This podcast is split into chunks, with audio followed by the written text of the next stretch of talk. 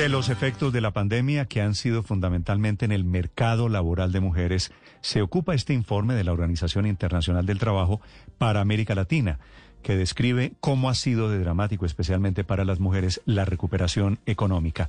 Doña Roxana Mauricio es especialista regional, lideró este informe de la Organización Internacional del Trabajo. Señora Mauricio, buenos días. Muy buenos días para todos y todas. ¿Qué tan grave está siendo la situación laboral hoy para las mujeres en pospandemia, suponiendo que estamos ya saliendo del túnel después de dos años de COVID, señora Mauricio?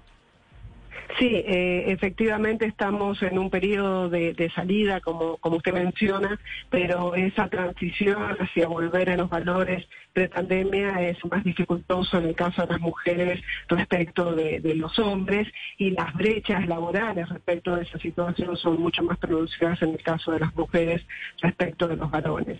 Eso se manifiesta en que todavía la brecha para alcanzar los niveles de empleo que tenían las mujeres previo al inicio de la pandemia todavía son mucho más importantes en el caso de las mujeres respecto a los hombres y todavía hay un conjunto muy importante de mujeres que están fuera de la fuerza laboral y que no han retornado todavía al mercado de trabajo. Señora Mauricio, ¿y en qué campos concretos hay todavía mayores rezagos para ellas? ¿O es en todos los campos?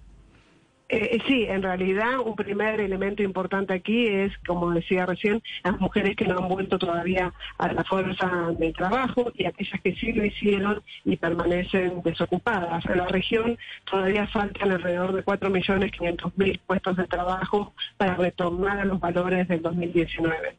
De esos 4 millones y medio de puestos faltantes, alrededor de 4.200.000 corresponden a las mujeres. Entonces, gran parte de esos puestos que no se han recuperado claramente corresponden a las mujeres. En parte eso se asocia con que los sectores productivos en donde antes se insertaban las mujeres por ejemplo, el caso de los servicios de turismo, restaurantes eh, y hoteles o el servicio doméstico, todavía no han recuperado los niveles de producción, de actividad que tenían en el 2019 y por lo tanto las posibilidades de retomar a esos puestos de trabajo son más dificultosos en el caso de las mujeres. Pero además, como decía anteriormente, no solo hay más mujeres desocupadas, sino que hay más mujeres fuera de la fuerza de trabajo. Y esta situación también se debe al hecho de que no se han normalizado, por ejemplo, los espacios de cuidado o las escuelas y por lo tanto entonces sigue recayendo sobre las mujeres estas responsabilidades familiares y de cuidado que no se han normalizado completamente y que dificultan que estas mujeres puedan volver a realizar un, un trabajo y puedan volver a la fuerza a la fuerza laboral, con lo cual hay un conjunto todavía de barreras que impiden volver a esa situación del 2019 y que resultan más dificultosas en el caso de las mujeres respecto a los varones. ¿Y cómo es el panorama para las mujeres y jóvenes que tienen de alguna manera lo peor de los dos mundos? Porque si algo se ha afectado es el desempleo juvenil y el desempleo femenino.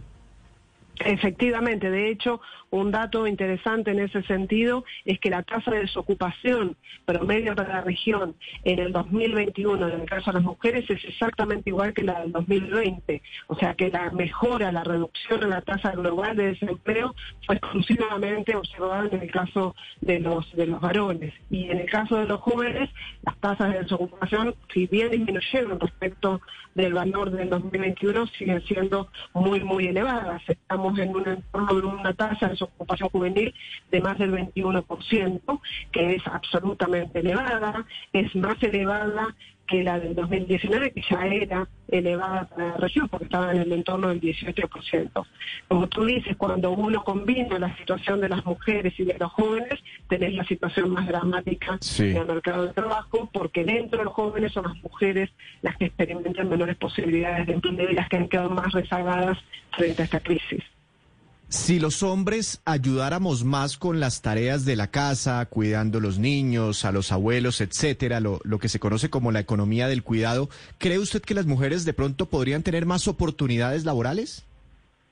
Bueno, en, principio uno esperaría que si esas responsabilidades fueran más balanceadas, efectivamente las posibilidades de empleo mejorarían para todas las, las personas en edad activa y por supuesto para aquellos que tienen más dificultades, que son el caso de las mujeres y sobre todo el caso de las mujeres jóvenes.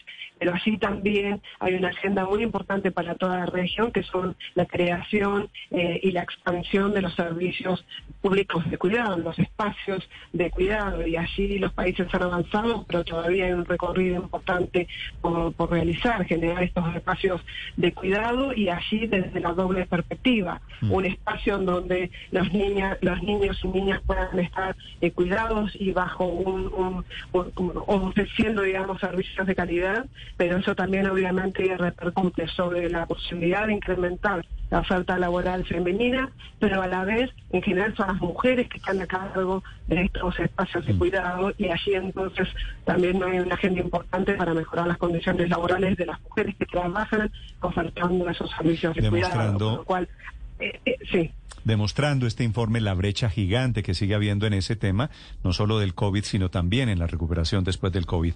Doña Rosana Mauricio, de la Organización Internacional del Trabajo, le agradezco estos minutos.